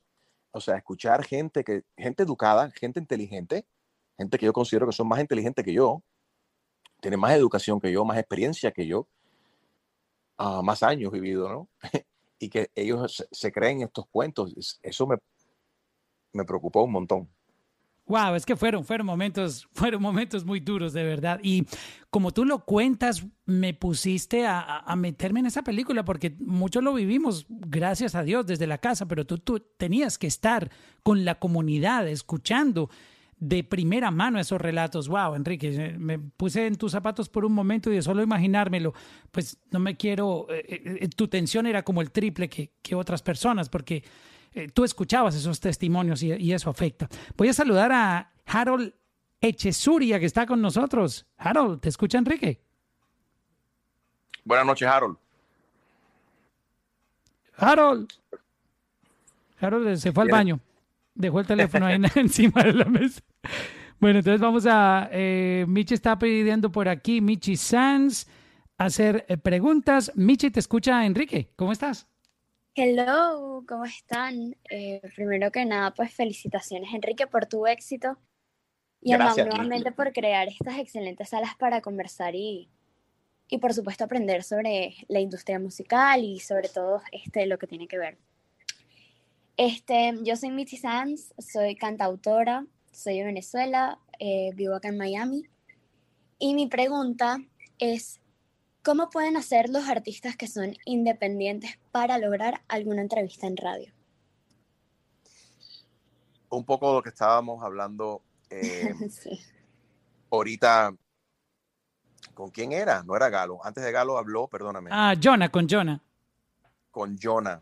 Sí, yo- Michi, no sé si escuchaste la conversación con, con Jonah, lo que yo le estaba explicando a él. Pero eh, Pues eh, sí, estaba escuchando. No, básicamente lo mismo, pero eh, ¿sabes qué? O sea, eh, cosas que son tendencia, Claro. eh, siempre va a llamar la, la- la- la atención. No te digo, o sea, la radio comercial en sí se va a enfocar en, en los, eh, en los artistas que están pegados en ese momento. Lo igual que, lo que el pueblo pegada. pide, como Enrique lo dijo ahora. Claro, El pueblo es el que pide. En ese momento, en ese momento, right? Pero igual, toca puertas, no te rindas, escríbele, eh, mándame a mí también tu información, vamos a ver si hay algo, quizás, quizás no en la radio en ese momento, pero quizás algo digital donde entonces te pueda ayudar en una entrevista o a darte a conocer de esa manera. Con la creatividad que tiene Enrique, créeme que algo sale. Por supuesto que sí, ¿no? De verdad que muchísimas gracias y no, yo súper contenta con este room, me encantó, me encantó de verdad. Gracias, Michi. Es que, Enrique, hasta el pastor este dominicano, el, el del, ¿cómo se llama? Lo que lo- la frase que él decía se me pasó. eh, que que lo- lo- el plátano, que te- ¿cómo era Enrique? El, el pastor. Puse el pastor Longaniza, Longaniza. porque este es el pastor, si ustedes no lo han escuchado, eh, empezó a predicar y decir que hay artistas, especialmente en el mundo urbano, que se ponen los pantalones muy apretados, donde se le marca, literalmente él dijo, eh, textualmente, se le marca la longaniza, se le ve la berenjena y que él oraba por ellos y que Dios no quería eso. eh, pero nada, incluso yo conecté ayer mismo con el pastor eh, que me escribió um, para, para contarme una, una familia necesitada en República Dominicana. No están pidiendo dinero, están pidiendo pamper, eh, diferentes medicinas y bueno, yo me comprometí con él para ayudar a, esa- a esas personas en la República Dominicana. Pero yo lo bauticé el doctor, perdón, el pastor Longaniza, pero él en sí es el pastor Santiago Alberto de República Dominicana. Mira eso, qué, interesante que de, una entrevista ahora terminaron conectados y tú eh, ayudándolo en su causa. Qué, qué bonito eso. Eh, al mismo tiempo diviertes, estás eh, entreteniendo, pero, pero siempre tu propósito, Enrique, y de verdad que es admirable porque tu, tu, tu caridad con la gente, tu, tu disposición para ayudar es, es, es increíble y admirable. Creo que mucha gente que malgasta su energía en cosas negativas debería seguir esa iniciativa de, de aportar, de entretener, de, de hacer feliz a los demás y también ayudar cuando se pueda. Ni- La, la risa, la risa sana y une. Claro, no se imaginan lo, lo mucho que necesitamos reírnos, la, la diversión, el entretenimiento. Eso que tú haces, Enrique, es es súper importante para, para la salud mental, obviamente, que, que hoy en día está tan afectada. Pero Nicole, fíjate, ¿Ah? perdona, pero te quiero decir que eso también es terapia para mí. No, o sea, no, yo, y número uno, yo no lo hago todo solo, tengo un gran equipo que también me motiva, me mantiene también en, en- línea y yo a ellos, pero primordialmente eh, eh, somos como una, número una gran familia, y número dos, eh, no solamente con mi equipo de trabajo, pero con la audiencia. Um, a veces yo sirvo como terapeuta, terapista para ellos y ellos para mí también no se dan cuenta, pero yo también estoy aprendiendo. Yo no lo sé todo, todos los días yo aprendo algo nuevo también. So, ellos me ayudan también a mí. Qué bonito eso. Vamos a saludar a Nicole Silva. ¿Cómo estás, Nicole? Buenas noches. Muy buenas noches, muchas gracias Mauricio por la sala y también Enrique por compartir tus experiencias y también um, poder responder preguntas para todos nosotros que estamos aquí. Um, una de las Bienvenida, preguntas, Nicole, bienvenida, bienvenida a la sala de Mauricio, siéntate, mira los cojines, qué lindo, mira el sofá, qué lindo. Acá, Ya, ya voy por cómoda. galletitas y un cafecito. Dame un segundo, voy a la cocina, Tráeme una- Nicole. tráeme una cerveza. Una, una cervecita. ¿Michelada o, o- o así en vasito, Enrique? ¿Cómo la quieres? No, en botella, un águila, un águila. Una aguilita, dale. Bueno, la pregunta que yo tenía es para las personas que están comenzando en locución, ¿cuál es una recomendación que tú tienes, Enrique, sobre la mejor manera de comenzar a más o menos construir una relación con la audiencia que ellos, um, that you're engaging basically? Well, let me tell you, the first thing, I think the first mistake we make, el, el error más eh, que, que, cometemos nosotros los, los seres humanos, que cuando pensamos en locución, de que tenemos que tener una voz perfecta, yo recuerdo que cuando yo comencé en la radio, yo me gastaba la voz. La época de impostarla, sí, claro que sí. Sí, sí y, y, y tú sabes que no, es, tragando toda la saliva eh, asegurándote de que todo sonaba perfecto y me gastaba las cuerdas vocales eh, eh, fastidiándome en eso. y mientras más natural tú seas, mejor. Proyecta tu voz del diafragma para afuera, no trata de no directa, directamente desde las cuerdas vocales. Incluso yo cuando estoy en la radio, a veces no me pongo los dos audífonos, me quito un lado para yo poder escuchar mi voz normal y no escuchar tanto lo que está haciendo por el audífono, porque entonces uno se pierde a veces y tiene la tendencia de hablar más fuerte de lo que, lo que requiere o lo que necesita. Eso es número uno cuando se trata de la voz en sí. Y número dos, eh, eh, siempre en la preparación. El secreto hoy en día de hacer una buena entrevista eh, o, de, tener una buena conexión es la preparación. Hay que, hay que hacer, pues, como se dice en inglés o en mi programa, le decimos el show prep. y no tiene que ser gran cosa. Eh, hoy, te admito, o sea, estamos trabajando casi, casi 24 horas al día. Hoy entrevisté al Canelo Álvarez para la pelea que tiene acá en Miami el sábado en el Hard Rock. Um, y en sí yo no conozco mucho, mucho de la, de la vida personal del Canelo. Así que me estudió, me, me tocó estudiar. Nos demoró unos 15 minutos con todo mi equipo, todo el mundo googleando, buscando, llamando a amistades que sí lo conocen, mandándole un texto. Hey, ¿alguna, ¿cuándo fue la última vez que compartiste con Saúl?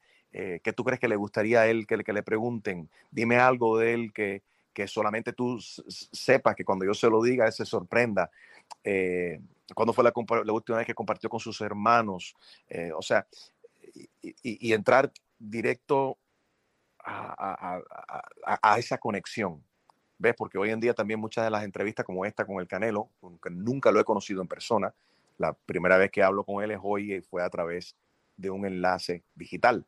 Eso es un poco frío el sentido de que aunque ya estamos acostumbrados a hacer entrevistas de esa manera, pero ver la cara a una persona que está en otro lugar, para, algunas personas a veces se le hace difícil, ¿no? Hablarle una, a una cámara en vez de cara, cara a cara. So, tener en mente todo eso. Y algo también que yo aprendí por, eh, al principio de, de, mi carrera, porque a veces yo me quedaba muchas veces eh, con las ganas de decir algo con las ganas de preguntar algo. Y terminaba la entrevista y decía, caramba, fallé, debería haber preguntado. Yo sabía que yo tenía que haber, toma tus notas, yo tomo muchas notas en mi, en teléfono eh, y sin pena. Hey, ¿sabes qué? Se me olvidó esto. o sea, no todo tiene que ser tan perfecto, tan... Yo cometo todo, todavía hasta el día de hoy también decir todos los títulos de las personas están eh, todo perfecto, eh, los años, cuándo se casó, tantos detalles de, cuando vas a entrevistar a una persona, cuándo te graduaste, en qué año fue. La, siempre y cuando tu pregunta sea genuina y venga del corazón, se va a transmitir y la persona que estás entrevistando a quien le estás hablando, ya sea, no necesariamente tiene que ser una entrevista, puede ser que simplemente estés al aire o tú sola o, o si estás grabando un video, lo que sea, eh, lleva tu mensaje. No trates de cambiar quién tú eres, trata siempre de mejorar cómo haces las cosas y siempre prepararte. Muchas gracias, muchas gracias. La verdad que un, un, consejo que creo que lo voy a llevar de ahora en adelante para toda la vida y lo aprecio mucho. Muchas gracias. Gracias, Nicole. Aquí te dejo estas galletitas para que las lleves, Nicole. Mira, Giovannator dice que tiene aquí en su perfil de Clubhouse, dice, My dream job is being on radio. Wow, aquí hay un, un soñador. Eh, eh, eh, ¿es verdad? ¿Ese es tu sueño? ¿Quieres estar en la radio? Eh, Mauricio, muchas gracias. Eh, wow, es un honor. Eh, gracias a Mauricio, primero que nada, por darme la oportunidad de de estar aquí con uno de mis ídolos, con una leyenda, con una persona que vengo siguiendo eh, desde el Palenque Show. Siempre, siempre he querido, siempre he querido eh, estar en el Palenque Show. eh, y si no es en el Palenque Show, siempre he querido y le digo, Enrique, me gustaría, no sé, una entrevista en cámara, lo que sea, cualquier cosa, verte, conocerte cara a cara, face to face, eso sería un, un, sueño. Eh, siempre que él viene a New York, pues yo cuando me entero ya es muy tarde porque ya devolvió y se volvió para, para, para allá, para Orlando, Florida, lo que sea. Siempre doy promoción. Él entró, yo estuve hasta un live, yo te hice un live. Y cuando Enrique entró a mi live, yo no sabía cómo actuar. Pero obviamente como yo pues he estado, tengo muchos, mucha, mucho, eh, como representar a muchas personas, como muchos saben, a mí me encanta promocionar a Don Omar, lo conozco personalmente y, y esa es la, la, persona que siempre defiendo. Trato, trato de, sonar profesional siempre y he estado, trabajé para la X96.3, el ritmo de New York, en, en, en Univision Radio. También, so que, que yo digo, si pudiera hablar con Enrique o, o, o whatever un día, pues lo aprovecharé. Trataré de sonar muy profesionalmente para que Enrique vea de que me encanta su show, me encanta todo lo que él hace y siempre, Enrique, quiero que sepa que siempre te doy promoción, siempre te, te apoyo y espero que algún día se me pueda dar o, verte eh, con cámara, tú sabes, hablar tú y yo, eh, no, FaceTime o por cámara, o, o, conocerte en vida real. De verdad que sí, Enrique, y, y es un honor poder eh, dirigirme la palabra mía hacia usted y usted responderme para atrás. Y espero que suene bien profesionalmente y algún día llegaré a radio y usted sería uno de mis uh, personas o maestros que eh, um, aprendí de usted? Amigo, no, eh, creo que te sigo en el Instagram, si no me equivoco. Si no lo hago, lo voy a hacer. Mándame por ahí la información, porque por años lo que, lo que acabas de escribir me consta. He visto tu, tu cara y tu nombre y, lo veo en mis perfiles y veo tus comentarios y te, y te, lo agradezco, mi amigo. Igual te acabo de dar follow por acá en el, en el Clubhouse. Gracias por el cariño. No, no, de nada. Yo soy de Rio Jova, Enrique. Yo soy de Rio Jova en Instagram y Team Don Omar Conérico también. Esos son mis dos Instagrams. Gracias. Gracias, papi. Un abrazo. Que tengas buena noche, Giovannairo. Oye, Enrique, eh, esto de los personalities, ahora que estaba eh, Giovannairo diciendo que sus sueños es estar en la radio, eh, tú hablabas ahora un tema interesante y es ese, ese vicio que teníamos en la radio antes de tener la voz así como ¡ay! y forzar la garganta. Esto ha evolucionado mucho y hasta las personalidades de radio han cambiado. Ya uno siente como que ya más fresco, ya, ya, ya no está como esa tensión de de, ese libreto que había que tener como DJ tienes que manejar el intro así, el outro así, hablar así. Hoy en día eso ha cambiado mucho, ¿no? Eh, también se ha puesto un poquito más del lado de, de dejar ser el DJ eh, esa persona que es, ¿no? No volverla a otra persona porque el director le dice, mira, tú tienes que hablar así. Sí, tú sabes, esto no para ofender a, a nadie que tenga una voz grave, una voz bien linda, eh, with a very deep voice, como dicen en inglés, pero ese, ese tipo de voz y de locución así es, es radio del tiempo de nuestros abuelos. Yo creo que ya eh, la, la, gente aprecia. Una cosa es una locución, como de imagen de un canal de televisión o de una emisora de radio, un anuncio, un announcer, ¿no? Que está hablando de, los especiales de los plátanos en el, en, el supermercado de la esquina. Pero otra cosa es cuando estás conectando tú como personalidad, eh, a mí siempre me gusta decirlo, nosotros las personalidades de la radio, que nacimos, nacimos en radio, somos verdaderamente los, los influencers originales. Uh, lo que comenzamos sin cámara. Right? Pero y, si te pones y a pensar, la película solo con, con audio. Exactamente. Radio es el teatro de la mente. Entonces, eh, cuando no te ven, tú puedes, eh, te toca ser más descriptivo ¿no? De si tú estás viendo algo o lo que viste en el Netflix anoche o lo que en el restaurante donde fuiste a comer, si algo sucedió, te toca a ti contar ese cuento, describir, transportar en sí a tu oyente a esa escena que tú le estás describiendo.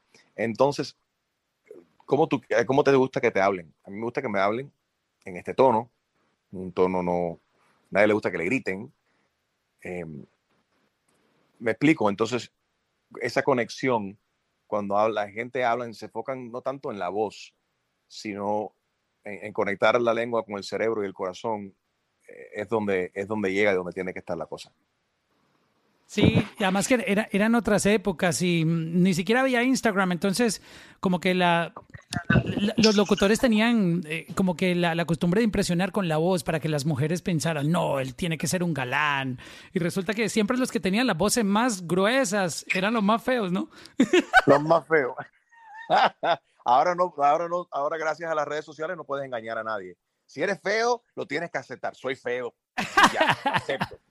Y si eres lindo, eres lindo. Exacto. Oye, Enri- Enrique, no, no quiero quitarte más tiempo porque no has dormido. Eh, mira, ya llevamos una hora y cuarenta hablando aquí, Enrique, y podemos seguir cinco horas más, pero de verdad que en nombre de toda la gente que está aquí en este room, agradecerte por por esas palabras de inspiración, por cortarnos eh, un poco tu historia, eh, dejarnos conocerte como persona, porque esta es la primera vez que yo hablo contigo también, eh, estoy conociéndote y, muy contento de, de poder tenerte y compartir contigo hoy y sentir tu vibra, ¿no? Se siente tu vibra cuando tú hablas, Da- das muy buena energía. Amigo, muchas gracias. Gracias por la invitación y luego repito que, eh, bueno, yo fui virgen en esta, en esta plataforma hasta estar aquí eh, contigo. Ah, yo también estoy hoy, te, hoy te desvirgamos aquí, te, te, te desvirgué. Gracias a todos los que están conectados por aquí, a que se quedaron también a escuchar todo el cuento mío. Gracias, Mauricio, por el interés y por, tu, por, eh, por tus palabras tan lindas y por la invitación. Le he pasado muy, muy bien. Gracias a todos. Sigan sus sueños, no se dejen desanimar, mucho menos en esta pandemia. Eh, todo luce que está al, al revés, pero hay luz al final del túnel y las cosas ya se van encarrilando. Check-in, check-in, check-in con Mauro. Check-in, check-in, check-in con Mauro. Check-in, check-in, con Mauro. Check-in, check-in,